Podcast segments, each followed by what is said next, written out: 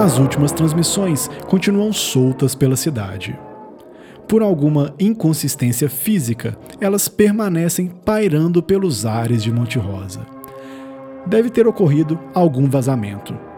Isso não deveria ter acontecido e pedimos perdão pelo inconveniente. Se você conseguir captar alguma transmissão antiga, coloque ela em um balde e, por favor, traga de volta aqui para a rádio antes que elas se transformem. Nós vamos reciclá-las para produzir as novas transmissões. O Diário de Monte Rosa é feito com toda a consciência ecológica. Agradecemos a compreensão e nos desculpe pela incompreensão. Este é o Diário de Monte Rosa.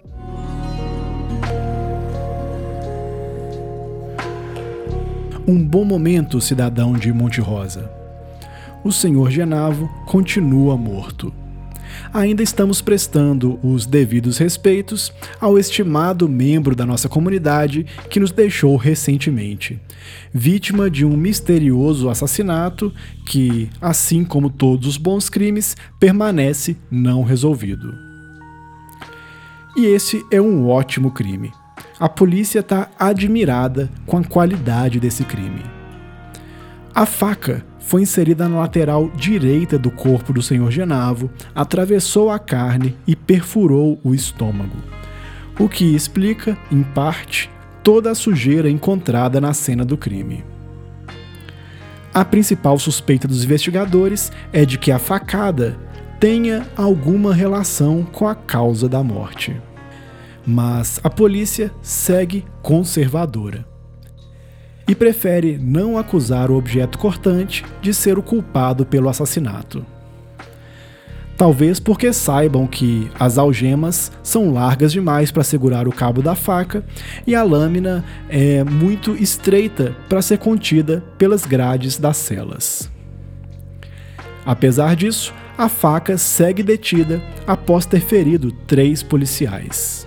Especialistas afirmam que a atitude de não prestar queixas contra a faca, no que diz respeito ao assassinato do senhor Genavo, faz parte de uma iniciativa para reduzir o número de prisões de utensílios domésticos, que vem numa crescente alta desde que uma colher se meteu na briga de marido e mulher, deixando ambos mortos.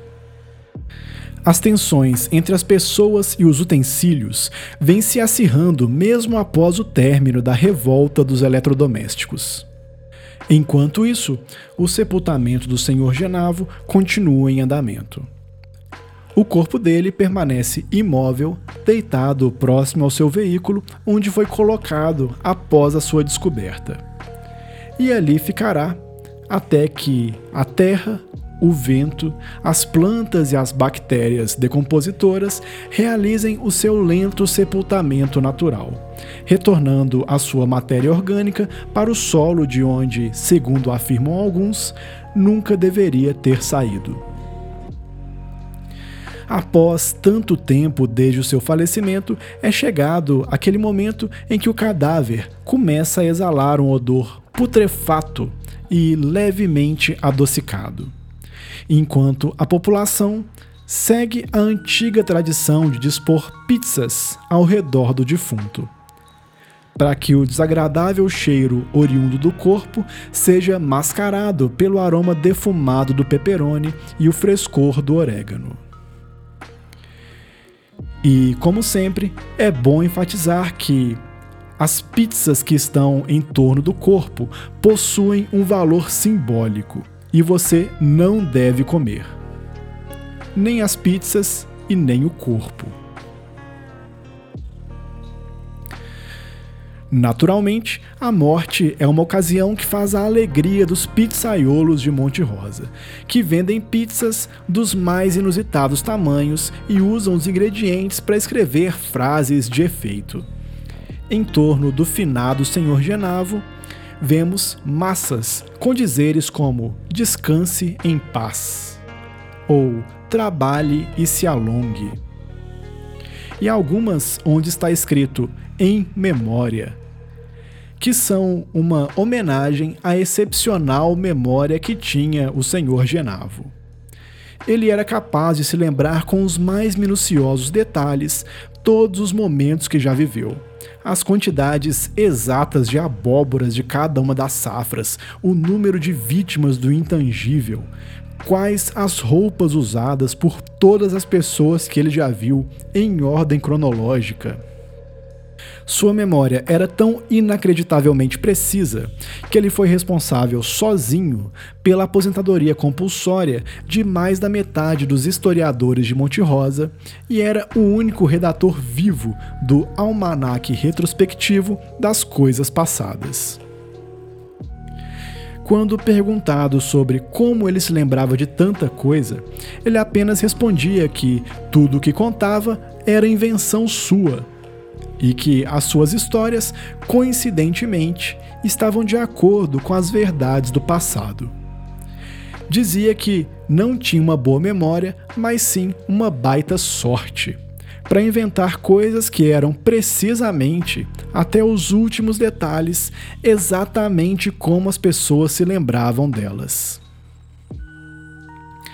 Outra frase curiosa que está grafada em uma pizza em torno do corpo do Sr. Genavo é: Não se lembra do que aconteceu depois, não é? Essa frase, escrita com azeitonas pretas, levantou a suspeita dos policiais, que imediatamente foram até a pizzaria responsável questionar os proprietários sobre quem poderia tê-la encomendado. O que chamou a atenção dos investigadores é que se tratava de uma pizza de marguerita. Porém, é um fato conhecido que o senhor Genavo era alérgico a manjericão.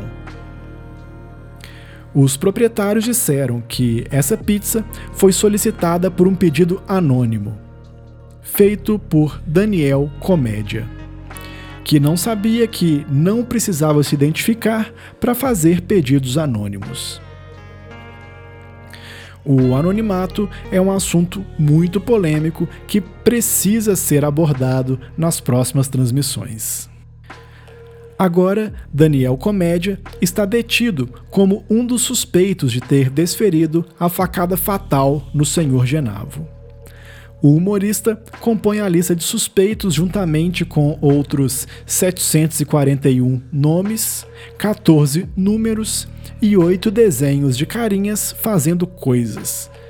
Embora as últimas investigações apontem que a carinha que está vomitando parece ser inocente, já que não haviam sinais de vômito na faca. Daniel Comédia é humorista em fim de carreira que se aproveitou do momento de choque da cidade para sugerir que Monte Rosa deveria passar por um segundo batismo e ser renomeado como Monte Rosa Choque. Porque, bom, você sabe, tá todo mundo em choque. É. Essa deve ser a última piada elaborada por Daniel Comédia, que, além de estar detido, vê sua aposentadoria compulsória se aproximar na mesma velocidade que os risos do público se distanciam embora nunca estivessem lá muito presentes em sua vida profissional.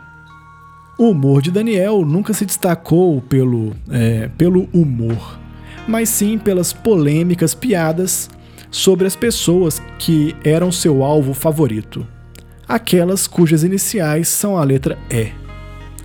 Um velho preconceito que lutamos arduamente para combater. Daniel Comédia integra o hall daqueles que adotam o seu ofício mal executado como parte do nome, juntamente com Gabriela Gol, que nunca marcou um gol, Carlos Prefeito Morto, que jamais foi prefeito e nem foi morto, Márcio Educador, que ainda não conseguiu educar ninguém, nem mesmo seus filhos, e Felipe Padeiro, que nunca fez nenhum pão e que na verdade é pedreiro, além de ser analfabeto. E teve aulas de português com Márcio Educador. Mas a grande reviravolta no caso da morte do senhor Genavo é outra. Foi encontrado um pequeno bloco de anotações de trabalho do finado motorista. E o texto imediatamente ganhou outras duas cópias, atingindo o limite máximo de cópias textuais em Monte Rosa. E é claro que você sabe o que acontece quando existem três cópias de anotações feitas por algum finado, né? Exatamente. O defunto se torna um candidato em potencial para o almejado cargo de prefeito morto de Monte Rosa. E as pesquisas indicam que o senhor Genavo lidera por uma considerável margem. Ou seja, logo as notas feitas por senhor Genavo podem ter força de lei seremos todos obrigados a, por exemplo, pegar a direita na rua Jean Félix. Ou entregar abóboras na casa do Luiz Borges. E lembrar de comprar café. Precisamos esperar agora a lenta apuração dos votos que se dá na medida que os mesários, carregando suas respectivas mesas, percorrem as ruas e becos da cidade em busca dos potenciais esconderijos onde podem estar as cédulas eleitorais. A ocultação das cédulas é uma medida de segurança que garante um dos mais importantes aspectos da nanodemocracia: o voto secreto. Por enquanto, isso é tudo. Voltaremos logo se nada der muito errado. Um bom momento e muito obrigado. Este foi o Diário de Monte Rosa. Muitíssimo obrigado por ouvir esse trem até o final. Se você gostou, você pode contribuir para a continuidade do Diário de Monte Rosa em apoia.c barra Monte Rosa. Sem espaço, tudo junto, que nem a gente. E se você não gostou, você também pode contribuir para que as próximas transmissões sejam melhores. O seu apoio é muito importante. Muito obrigado e até a próxima transmissão.